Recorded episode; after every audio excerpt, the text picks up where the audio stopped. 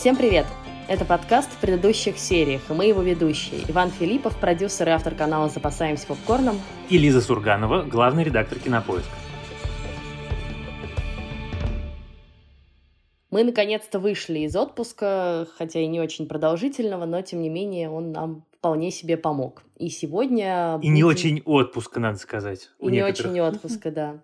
И сегодня будем обсуждать сериал, который вышел еще весной на BBC и на Кинопоиск HD. Это сериал «Тригонометрия». Это такой симпатичный британский мини-сериал о любовном треугольнике, очень необычном. И, что важно, сегодня мы будем обсуждать его практически без спойлеров, поэтому если вы не смотрели сериал, мне кажется, что вы можете спокойно послушать наш подкаст и потом решить, хотите вы посмотреть его или нет.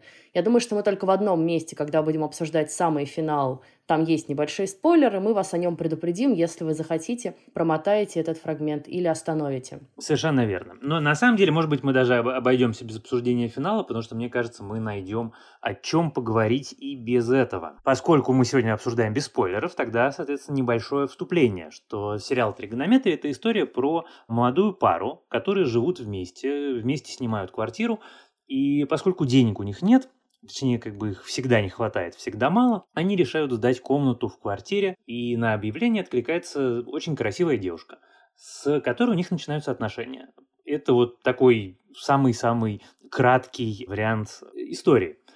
Но на самом деле, по-хорошему, э, в общем, на этом... На этом истории заканчивается. Ну, как бы рассказ о сюжетной части можно заканчивать действительно, потому что это все, вот это 8 серий, это история отношений этой пары и этой девушки. Просто рассказаны они в этом сериале, который, в общем, не богат какими-то событиями и такими радикальными поворотами сюжета, история этих отношений рассказана так классно, что вот я не мог пройти мимо и убедил Лизу в том, что нужно это обсудить. Ты знаешь, я вот с чего хотела начать, что я об этом сериале узнала, когда мы ездили с тобой в Берлин на эту сериальную конвенцию, и там параллельно шла сериальная программа в рамках Берлинале, и, собственно, тригонометрия была одним из сериалов в этой программе.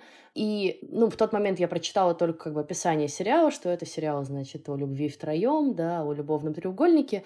И вот мысли, которые у тебя возникают, когда ты слышишь это словосочетание. Мы, привыкшие к довольно откровенным и местами жестким сериалам про секс, про отношения, про самые необычные формы отношений и секса, ожидаешь, что это как бы будет сериал, где, значит, куча постельных сцен, да, где, где все очень откровенно, где все очень натуралистично показано. И вообще нифига подобного. Начнем с того, что герои как бы даже на протяжении первых двух или трех серий у них вообще ничего не происходит, только вот эти полунамеки, взгляды, такое постепенно нарастающее напряжение. Но даже когда как бы они, наконец, признаются все друг другу в чувствах, это все равно сериал про нежные, трогательные чувства, а не про секс, да, и секса там, в общем, по сути, как такового нет. Это некоторый предмет обсуждений. Нет, но он там есть. Но его не так много, как могло бы быть, я имею в виду. Да, конечно, нет, конечно. Совершенно я с тобой согласен. И главное, что я абсолютно уверен, что это ровно тот момент, на котором сломалась довольно значимая часть аудитории, которые пришли посмотреть такой, знаешь, горячий сериал про threesome, а вдруг оказалось, что это трогательная история, история про э, ранимых, в общем, э, очень живых людей и в первую очередь про чувства. И это, с одной стороны, очевидный как бы ну, назовем его маркетинговый промах, потому что они действительно продвигали сериал, BBC продвигала сериал, в первую очередь, как такая история на запретную, в кавычках, тему. А в реальности это абсолютно классическая история любви, просто вот выстроена более многофигурно, чем мы привыкли.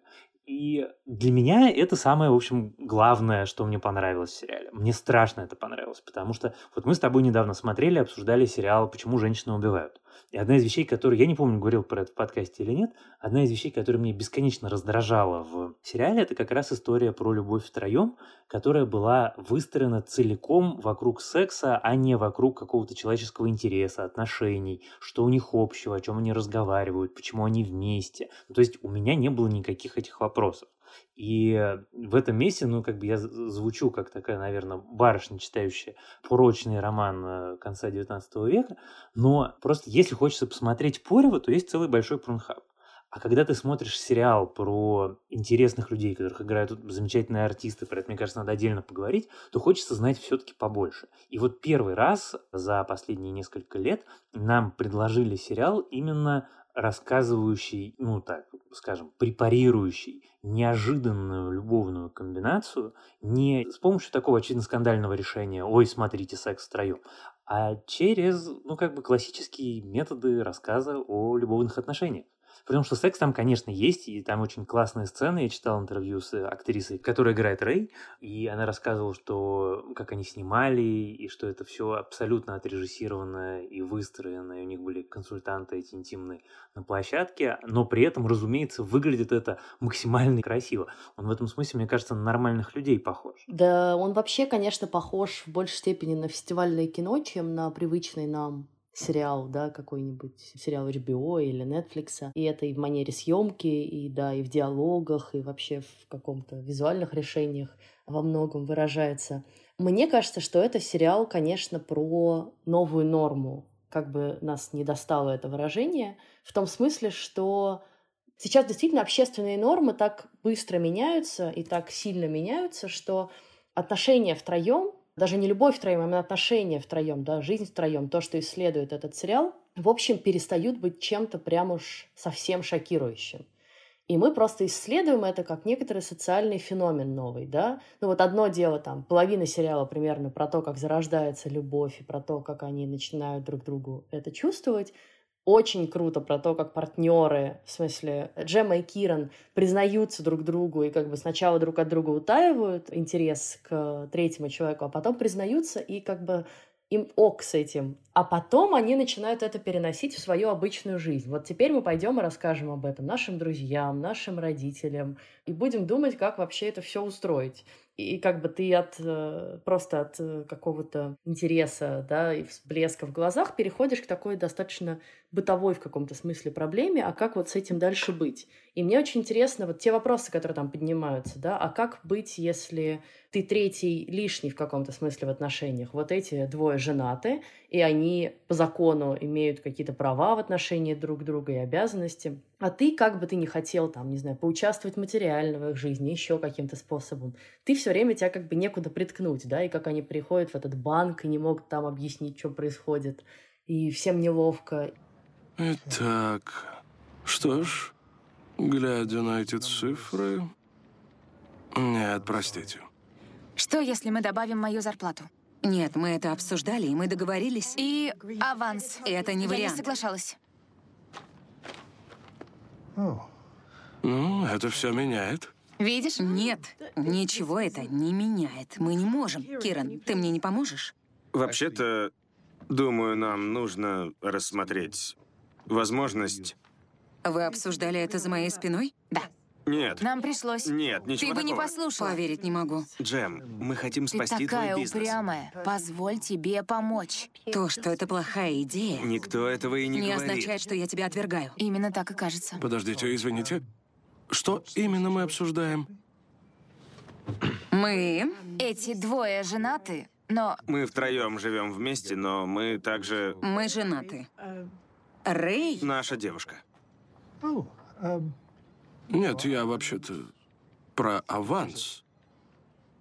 И как они друг с другом как бы не могут договориться, да. Одно дело, когда ты там мужу или жене как бы отдаешь наследство на его бизнес. Другое дело, когда ты в отношениях, которые, как мы знаем, могут закончиться, и ты как бы хочешь стать полноценной частью этих отношений, да, инвестировать какие-то деньги в общий бизнес, а общий он или- нет. И вот, вот эти все вопросы меня очень интересовали, потому что их не то чтобы мы часто обсуждаем, когда, ну, видим такие вот проекты про любовь втроем, который равен сексу скорее втроем, потому что когда секс, в общем, тебя не очень интересует, можешь ли ты прийти в больницу, да, к своему партнеру или нет. Ну да, на самом деле, э, вот то, что ты говоришь, это созвучно тому, что мне кажется главной идеей сериала.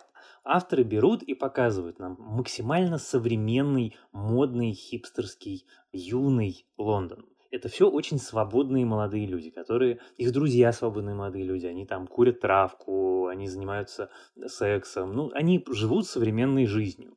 в столице мира, в самом многонациональном и свободном городе на планете. И вдруг оказывается, что это все, ну как бы все еще, несмотря на то, что 2020 год, все еще немножко фасад. Потому что дальше даже самые свободные люди оказываются, ну как сказать, они не то чтобы жертвы, они субъекты жизни в обществе. И жизнь в обществе, даже если ты к нему, к этому обществу, его законам и его традициям относишься иначе, ты все равно вынужден тем или иным образом с ними считаться, потому что у тебя есть семья, у тебя вот есть то, что ты говоришь про банк, про больницу, про все остальное. И для меня это такая история про, ну как бы кроме того, что это история про отношения, это история про перемены и про то, с какой невероятно маленькой скоростью они идут.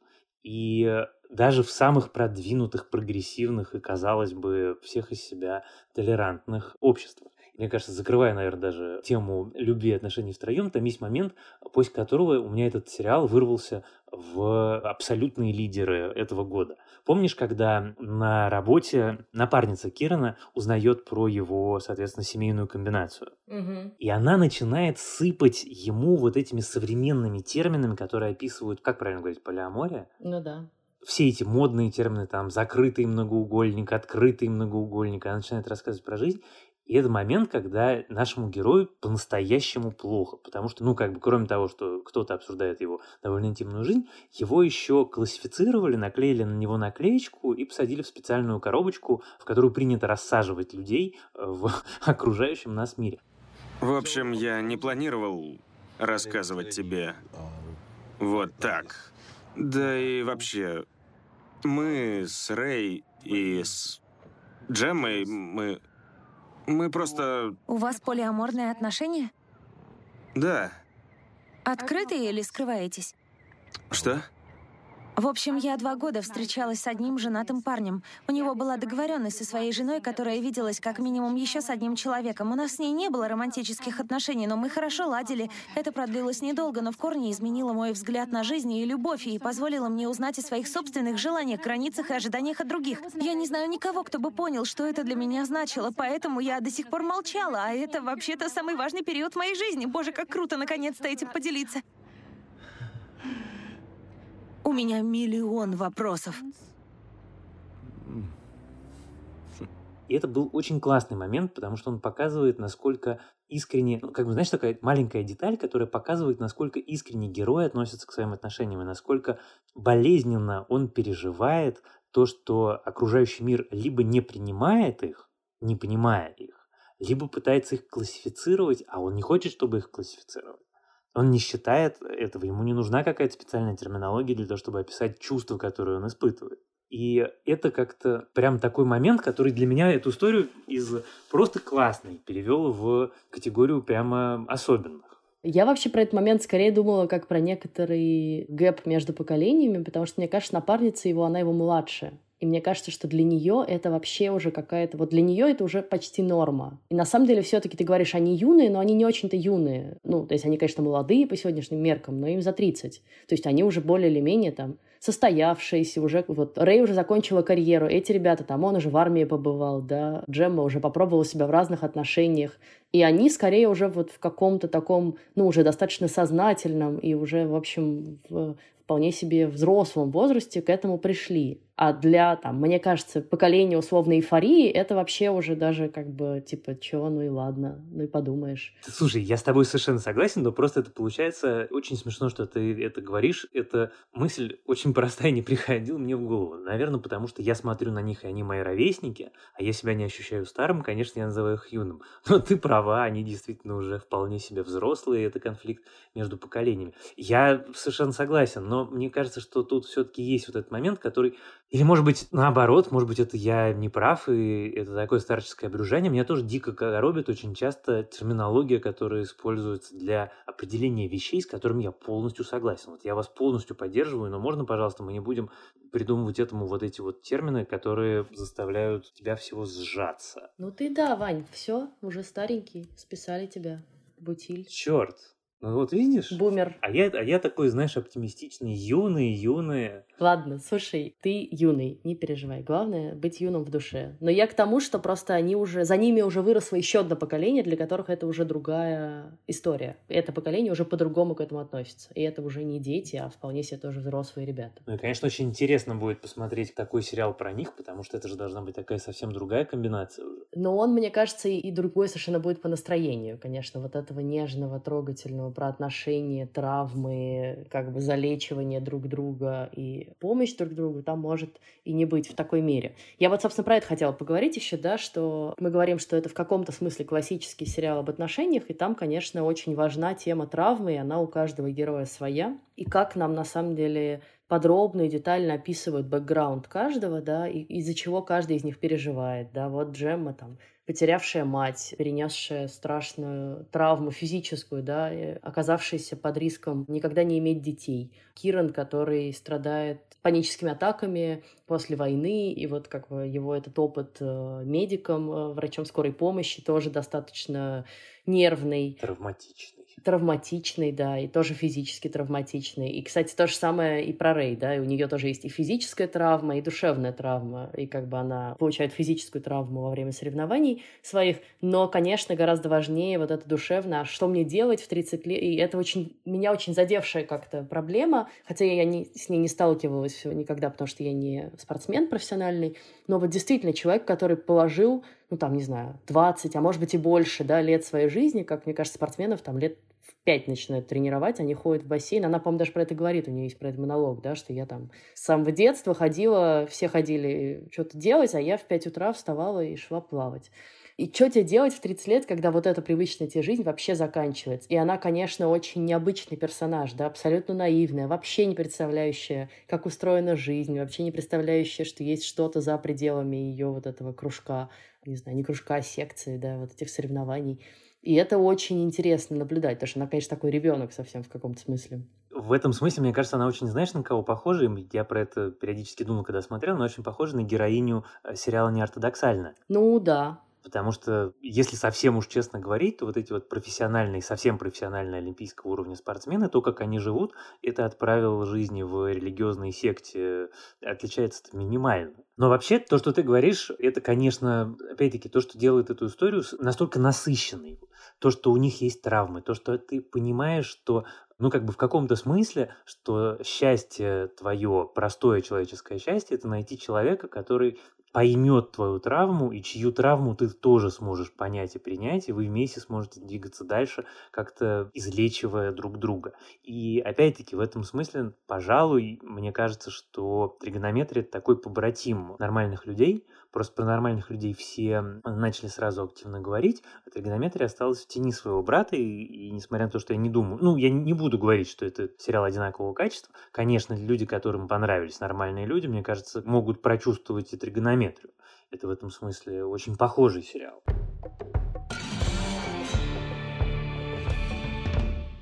Кстати, у нас в Кинопоиске есть еще несколько классных подкастов о кино и сериалах, и я вам очень рекомендую их послушать. Один из них называется «Шум и яркость», и ведет его музыкальный журналист, радиоведущий Лев Ганкин, и в этом подкасте он рассказывает о великих саундтреках, о композиторах и о том, как разные режиссеры подбирают или придумывают музыку к своим фильмам. В общем, это очень интересно, и кажется, что подкаст — идеальная форма для такого рассказа, потому что вы можете сразу послушать все эти композиции. И мало того, что вы из этого подкаста узнаете о каких-то фильмах и сериалах, которые вы захотите посмотреть, у вас еще и пополнится ваш плейлист Яндекс Музыки или в Дизере, или Spotify, или где вы слушаете музыку. А второй подкаст называется «Через вселенные», и его ведут журналист Василий Сонькин и владелец магазина комиксов «Чук и Гик» Иван Чернявский. И они обсуждают связь комиксов и кино, обсуждают, как супергерои влияют на нашу жизнь, почему они захватили кинематограф и захватывают теперь и сериалы, и к чему это вообще все приведет. И в частности, ребята обсуждают супергеройские сериалы. Вот, например, сериал «Академия Амбрелла», который нам многие советуют, или сериал «Роковой патруль». Послушайте обязательно, если вам эти темы близки. Кроме того, мы скоро запустим новый подкаст о прокатном кино, наконец. Этот подкаст будет называться «Крупным планом», и вести его будут редактор кинопоиска Даулет Джанайдаров и киновед и преподаватель Московской школы кино Всеволод Коршунов. Это будет что-то очень интересное, следите за анонсами. Ты знаешь, что меня отдельно совершенно восхитило? Мы с тобой все-таки стараемся, мне кажется, каждый наш подкаст говорить не только про наши впечатления, но и про такие сериальные штуки. Я давно не видел такого трио артистов на экране. Это какая-то невероятная удача, находка, то, как они движутся в кадре, как они сосуществуют в кадре вместе, как они смотрят друг на друга, какая у них совершенно осязаемая химия у каждого. Причем это же очень интересная комбинация. У них вдвоем с ней, у него с ней, у нее с ней. Это каждый раз разная динамика отношений. Это все каждый раз по-разному выглядит на экране. И, э, конечно, как у них получилось это сделать, это совершенно восхитительно. Во всех этих сценах дома, где они... Там, моя любимая, где они смывают глиттер после вечеринки, или где они там вместе чистят зубы, вместе смотрят сериал. Это как-то вот прямо очень жизненно. Жизненно в том, что ты чувствуешь эту жизнь. Или трогательный момент, где в финальной серии они готовятся ко сну, да, там кто-то читает, Да, кто-то, да-да-да-да. кто-то заплетает косы, кто-то что-то пьет воду, смотрит в телефон, и дальше просто все как бы спокойно ложатся, ну, точнее, не ложатся, а начинают заниматься сексом, но это, конечно, смешной момент, когда я подумала, что прям завидую таким людям, потому что я не, мне как бы и, и так-то в кровати бывает тесно, но в смысле я очень как-то ценю какое-то личное пространство вокруг себя, как втроем спать в одной кровати, это же надо еще купить большую кровать, чтобы всем было удобно. Мне кажется, что это означает, что в каком-то там довольно ближайшем будущем, скажем, в следующем десятилетии в Икее будут продаваться трехспальные кровати. Это сделает жизнь всех людей проще. А про актеров я давний поклонник Гарри Кара, которого я люблю со времен Даунтонского аббатства. И потом он был в Good Fight. У него была очень короткая, но очень классная роль. Он там играет британского актера. А, да-да-да. Вот. Но здесь он, конечно, совершенно суперзвезда. Мне за ним наблюдать отдельное удовольствие. Мне прям хочется, чтобы его чаще снимали. Он потрясающий, он очень необычный, он очень такой, сочетающий в себе мужественность и ранимость. Такое какое-то очень крутое сочетание для современного мужчины-актера.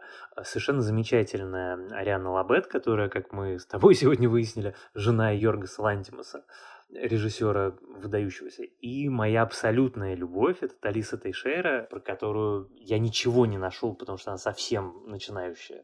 И у нее там какие-то только театральные роли. Это чуть ли не первая у нее большая сериальная роль, главная. Я теперь очень надеюсь, что ее будет в нашей жизни сериальной гораздо больше.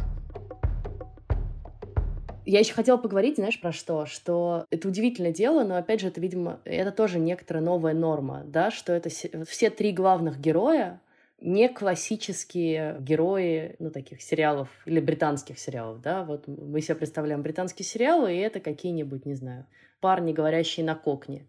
А здесь они все с очень разным бэкграундом. Рэй вообще француженка, непонятно даже особенно как оказавшаяся в Лондоне.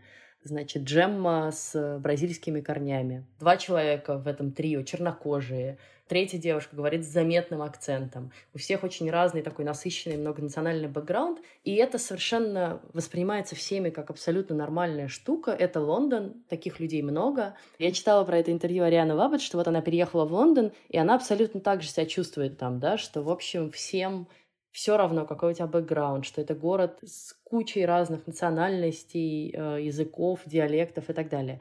И это очень здорово передано там, да, и никто не обсуждает это, а почему ты так говоришь, а почему ты так выглядишь. И это очень мне тоже понравилось, очень меня как-то зацепило в этом сериале. Конечно, очень классные еще родители, например, все. Как они вот эти отношения с родителями прописывают, да, у кого они какие. У кого-то приемные родители при как бы живых родителях, как у Кирана, да, у кого-то, значит, э, родители более понимающие, у кого-то менее понимающие, но в конце концов любящие. Вот это все тоже очень здорово придумано. То, что ты сказала, это то, что мне страшно нравится в тригонометрии. Это как раз то, что это такая квинтэссенция Лондона, что это такой кипящий котел людей самых разных национальностей. То, что сам сериал вырастает из максимально лондонской, ну, как бы и максимально московской проблемы про то, что мало, ну, денег не хватает на то, чтобы платить аренду. Город становится частью повествования, при том, что на этом никто не делает специального акцента. Ты не можешь себе представить, чтобы эта история могла происходить где-то еще потому что тогда она потеряется, тогда ее нужно будет как-то существенно менять. Не знаю, я думаю, что в Нью-Йорке ее тоже легко представить. Да. Да, в Берлине вполне себе можно представить. Нет, но она будет уже другая, это все равно будет не вот это ощущение. А вот то, что он такой лондонский, ты его смотришь и узнаешь там всякие места свои любимые, ну это прям очень круто. Еще отдельное удовольствие. Мы вот так хвалим, хвалим сериал, а я бы хотела все-таки немножко и про минусы поговорить, потому что, не знаю, у тебя, видимо, другое ощущение, у меня все-таки, при том, что мне кажется, это очень симпатичный сериал. Он идейно мне очень нравится, и то, как он сделан, да. Но при этом я понимаю, что у меня нет какого-то вау-эффекта, что это прям очень яркий проект, который я буду долго помнить. Да, у меня есть какое-то послевкусие, но мне кажется, что ему немножко не хватило остроты конфликта что там есть какие-то темы, которые можно было развить во что-то более интересное, более сложное, да, а там это какими-то намеками дается, и они так сразу практически убираются. Ну, во-первых, они довольно быстро приходят все-таки к этим отношениям втроем, дальше они довольно быстро всем вокруг сообщают, и все в целом, ну, как бы удивляются, но как бы ок, и, в общем, у них нет никаких особенных проблем с этим, включая родителей. И они в целом даже втроем как бы со всем этим мог, хотя согласись, и они были не готовы к этому, мы с тобой это обсудили, для них это не то, что прям вот как бы абсолютно нормальная история, в которую сегодня зашли и завтра вышли. Для них это что-то новое, и не то, чтобы мы много рефлексируем над этим, мне кажется, вот когда они уже начинают быть втроем. А как это вообще действительно? У кого сильнее чувство к кому, да? А кто к кого к кому ревнует? Они немножко про это начинают говорить, и как бы эта тема уходит, да, а можете ли вы заниматься сексом не втроем, а вдвоем, а в каких комбинациях, а почему вот эти двое могут, а вы не можете, и как бы что из этого нормально, что ненормально. То есть я бы еще это поисследовала, эти вопросы, ну и заострила, а то как-то все уж очень прям гладенько, знаешь, что ли. Я совершенно не буду спорить, просто, наверное, знаешь, в чем дело? Наверное, мне он так отдельно зашел. Это во мне, получается, говорит моя предвзятость.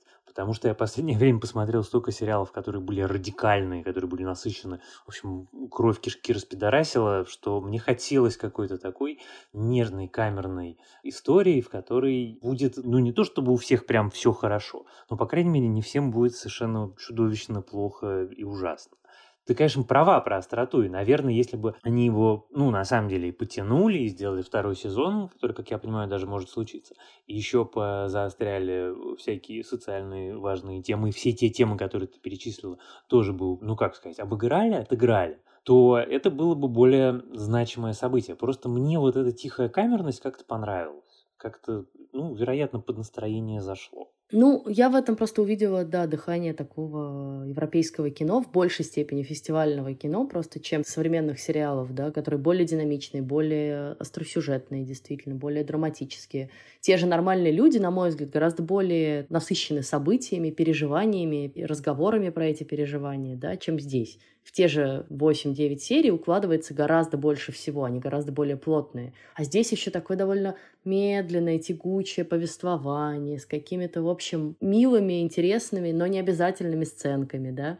Непривычный ритм для сериалов сейчас. Я понимаю, о чем ты говоришь, что это на контрасте может работать, но мне кажется, что отчасти поэтому он и не выстрелил все-таки, как нормальные люди. Тут, мне кажется, ты права, и тут важно прямо про это сказать отдельно, что он очень неторопливый прям по-настоящему неторопливый, такой э, вот в хорошем смысле артовый, не в том смысле, что мы там пять минут будем смотреть, как голубь ест крошку на Пикадилли-стрит, но все равно там как бы насыщенность событиями, она гораздо ниже, и ритм гораздо спокойнее и мягче, чем в большинстве сериалов. С другой стороны, опять-таки повторюсь, мне кажется, иногда такие сериалы очень нужны, потому что тебе хочется немножко выдохнуть и дать какое-то пространство в голове, что у тебя за счет того, что нету такого плотного событийного ряда у тебя есть какой-то воздух, которым ты можешь подышать, может быть, как-то увидеть вещи, про которые тебе рассказывают, с правильной, интересной стороны. Ну, просто это может быть более насущная проблема для нас с тобой, да, а нормальные люди не смотрят все таки в таком количестве сериала, а живут нормальной жизнью. Вне всяких сомнений.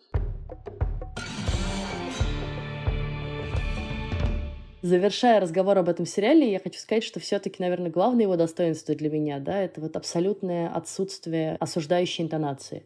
Он не осуждает никого, ни главных героев, которые вот в таких необычных отношениях оказались, да, ни подругу эту Рэй, которая как бы мечется и сначала обижает ее, а потом приходит мириться, ни родителей, у которых какая-то своя правда и свой мир, и свое отношение к детям, свои переживания за них, ни брата Джеммы, который, переживая за сестру, как-то идет на какой-то конфликт. Он как-то ко всем очень нежно относится и понимающе, да, знаешь, вот как бы как мама, которая все равно всех погладит по голове, и все хорошие все равно, у всех все будет хорошо.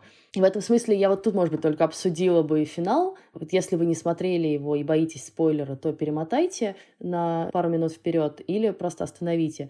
Вот я даже не уверена, что там нужен на самом деле второй сезон, потому что мне кажется, что в целом там финал так сконструирован, что как бы все понятно что да, они будут вот в этом все время метущемся состоянии, как бы, а правильно ли мы делаем, что мы остаемся втроем, там, уже даже когда появляются дети, но что в конечном счете им отношения эти важнее, чем ну, какие-то конвенциональные нормы, да, отношения в обществе, а как может расти ребенок с тремя родителями, и очень классный ответ Кирана, да, что, ну, как бы, а что мы обсуждаем? Вот у тебя там, у Джеммы один родитель, у тебя двое родителей, у меня четверо. Как бы мир настолько теперь поменялся, настолько он разный, что почему нет? Собственно, да, а вот там у ее мамы психоаналитика, гей-пара, да, на сеансе с маленьким ребенком. Когда-то казалось это не нормой, да. Хм, тут у меня двойственное ощущение. Я буду рад посмотреть второй сезон, потому что мне интересно, как они все-таки это покажут. Я понимаю, как я себе это представляю. Я себе, конечно, представляю это примерно так, как ты сейчас описал. Я думаю, собственно, точно так же, как ты это описал но мне будет интересно узнать, как эти авторы это снимут, как эти актеры это сыграют, как это будет выглядеть, с какой части они начнут рассказывать историю дальше, с беременности, с родов, или уже, может быть, они проскочат два года вперед. Ну, то есть просто столько всего можно с этим придумать, что хотелось бы посмотреть. С другой стороны, если в этом останется такая недосказанность и э, почти открытый финал авторского фильма, то, ну да, это законченное художественное произведение, которое я, например, готов рекомендовать. Тоже будет неплохо. Ну вот я всегда за это. Я за то, чтобы не продолжать нормальных людей, как бы мы их не любили. Я за то, чтобы не продолжать эту историю. Оно цельное и само по себе хорошее. И какой классный момент, да, когда Рэй говорит Джемми, что, конечно, я хочу быть с тобой, конечно, я хочу смотреть, как растет твой живот, отправиться с тобой в больницу, да, я этого не могу сделать, да, вот это здесь и все чувство, и вся страсть, и вся любовь, и вся нежность, и при этом вот это страшное переживание, что ты нелегитимный партнер, да, потому что ты третий лишний, опять же, и они даже, и у них и не гомосексуальная пара, которую они могут как-то официально зарегистрировать. Нет, это что-то другое. В общем, вот в этом диалоге очень многое для меня выразилось. Вот опять-таки, мы опять возвращаемся, что самые яркие впечатления от этого сериала это не, даже не столько и никогда не от сюжета, а сколько от каких-то таких сцен с диалогами, с какими-то переживаниями, с какими-то бытовыми действиями. Вот от этого, конечно, редко получаешь такое удовольствие. Именно поэтому мне тригонометрия так, наверное, и приглянулась. Ну, то есть я не помню другого сериала, в котором я бы помнил сцену, где герой чистит зубы. А тут я помню. Она, скорее всего, я буду помнить ее там, ну, ближайших месяцев 10. Я предлагаю на этом завершить обсуждение сериала «Тригонометрия». Мы уже по-моему, все про него сказали. И напоследок рассказать еще о паре сериалов, которые мы сейчас смотрим и которые хотим порекомендовать нашим слушателям. Я вот смотрю сейчас сериал, который называется I May Destroy You или Я могу тебя уничтожить. Это сериал HBO, который показывает в России Амедиатека и Кинопоиск по нашей с ними совместной подписке. И это полная противоположность сериалу, который мы только что обсуждали. С одной стороны, это сериал про Лондон, про молодых людей, про сложные отношения, про современные проблемы. И с другой стороны, это настолько вообще их невозможно представить вместе. Это сериал про такую очень яркую, очень энергичную, эмоциональную девушку, чернокожую, что важно для этого сериала — который отправляется на вечеринку, напивается там, не помнит, что с ней произошло, а потом по каким-то обрывкам воспоминаний, по каким-то фактам понимает, что ее видимо, изнасиловали на этой вечеринке, и, видимо, ее намеренно изнасиловали, подсыпав что-то ей в напиток. И начинает э, какое-то расследование, начинает переживать эту травму. И это сериал, безусловно, вот абсолютно 2020 года со всеми разговорами про мету, про согласие в сексе, в отношениях, да, про насилие по отношению к женщинам, и не только к женщинам. Там, кстати, есть и гей-линия, тоже очень важная и очень расово заряженный, да, то есть там очень важные вопросы, кто черный, кто белый, для героев они важны, я имею в виду. И это местами даже тяжеловато смотреть, но очень интересно, и, безусловно, там много есть о чем поговорить, и я надеюсь, что мы с Ваней его обсудим, когда сериал закончится, а он закончится в конце августа. Да, все непременно обсудим. А я для разнообразия решил вдарить по классике и посмотреть сериал, который я никогда не смотрел, который называется «Сыны анархии», который я подозреваю, что смотрели все, кроме меня, потому что он мега популярный, известный и все на свете. Вот, но я, признаюсь честно, я просто всегда был настолько глубоко активно, я бы сказал, агрессивно равнодушен к всей этой романтике и символике Харли Дэвисон, дорога и один я в кожаной куртке, что я прямо не мог себя заставить. Ну зачем я буду смотреть на этих байкеров? Ну не хочу, не буду. И тут я, значит, решил себя пересилить, и меня зацепило так, что я, кажется, посмотрел 8 серий за ночь. Это просто прямо ух улетело. Потому что это очень круто, очень интересно. Подкаста про это мы делать точно не будем, потому что я вряд ли смогу убедить Лизу, что ей нужно посмотреть 10 сезонов приключений байкеров. Да, боюсь, что нет. Вот, но если вдруг вы не смотрели, то посмотрите, а я думаю, что я напишу на канале про это большой текст. Кстати, мы тут в нашей группе в Фейсбуке, которая тоже называется в предыдущих сериях, проводили небольшой опрос. Мне стало интересно, откуда люди узнают о новых сериалах и что их э, мотивирует эти сериалы посмотреть. И там много разных ответов. Это и рейтинги, и отзывы друзей, и статьи в прессе. И, что очень для меня приятно, упоминание Иваниного канала и нашего подкаста. Для многих э, из вас действительно подкаст стал некоторым критерием отбора, да, таким как бы способом найти для себя то, что ты точно хочешь посмотреть. Вот, и это очень круто. Я даже не надеялась, что мы вообще в этой точке когда-нибудь окажемся, и это очень ответственно, я бы сказала. Ужасно приятно, очень круто и, ну да, ответственно, конечно. Если у вас есть ваше мнение, где вы обращаете внимание на новые сериалы и что для вас является важным критерием выбора, напишите в нашей группе или напишите нам на почту подкаст собакакинопоиск.ру. Еще можно написать нам, порекомендовать что-нибудь новое посмотреть. Нам вот пришло недавно письмо сразу с пачкой классных сериалов, часть из которых я хочу посмотреть, как, например, сериал Beforeigners. Спасибо вам за эти рекомендации. Мы на них, правда, смотрим и думаем, и иногда берем их в качестве тем для подкастов. А в следующем выпуске мы обсудим сериал, который мы незаслуженно обошли вниманием весной. Это сериал «Защищает Джейкоба», который вышел на Apple TV+. Я уже про него рассказывала в одном из предыдущих выпусков. Это очень напряженная психологическая драма о семье, как бы муже и жене, и их сыне, которого подозревают и обвиняют потом в убийстве его одноклассника. Весь сериал держится в напряжении, действительно ли этот мальчик повинен в убийстве или нет. Рассказывает, как это влияет на семью, на отношения в школе. На... В общем, очень такая тяжелая история. Которую мы непременно легко, с шутками и весело обсудим в следующем выпуске. Пожалуйста, ставьте нам оценки в iTunes. У нас там еще немножечко осталось до двух тысяч. Мы очень хотим дойти и перейти этот рубеж. Пишите нам там отзывы, пишите нам, как я сказала, письма или пишите нам отзывы в группу. В общем, всячески проявляйтесь и заявляйте о себе, это всегда классно. Нас можно слушать на всех подкаст-платформах, на Яндекс Музыке, в Deezer, Spotify, CastBox и в Simplecast. Слушайте там, где вам удобно. А еще у нас есть канал в YouTube, где выложены все наши подкасты. С вами были Лиза Сурганова и Иван Филиппов. А помогали нам в создании этого выпуска продюсер Женя Молодцова и звукорежиссер Лера Кусто. Спасибо им большое. Пока.